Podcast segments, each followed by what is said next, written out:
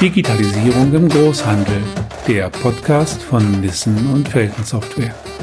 Gespräche mit Experten, Fakten, Themen, Meinungen und Praxiswissen. Was wir einem Amazon zum Beispiel voraus sein können, ist, dass wir halt in unseren Fachabteilungen Personen sitzen haben, die einfach eine hohe Beratungskompetenz haben und ein hohes Fachwissen über die Produkte haben. Ja, wir haben eine Möglichkeit gesucht, KI ohne eben einen komplexen, zusätzlichen und vor allem wirklich teuren Technologieaufbau für alle Kunden nutzbar zu machen. Die Cyberkriminalität hat sich hier natürlich weiterentwickelt.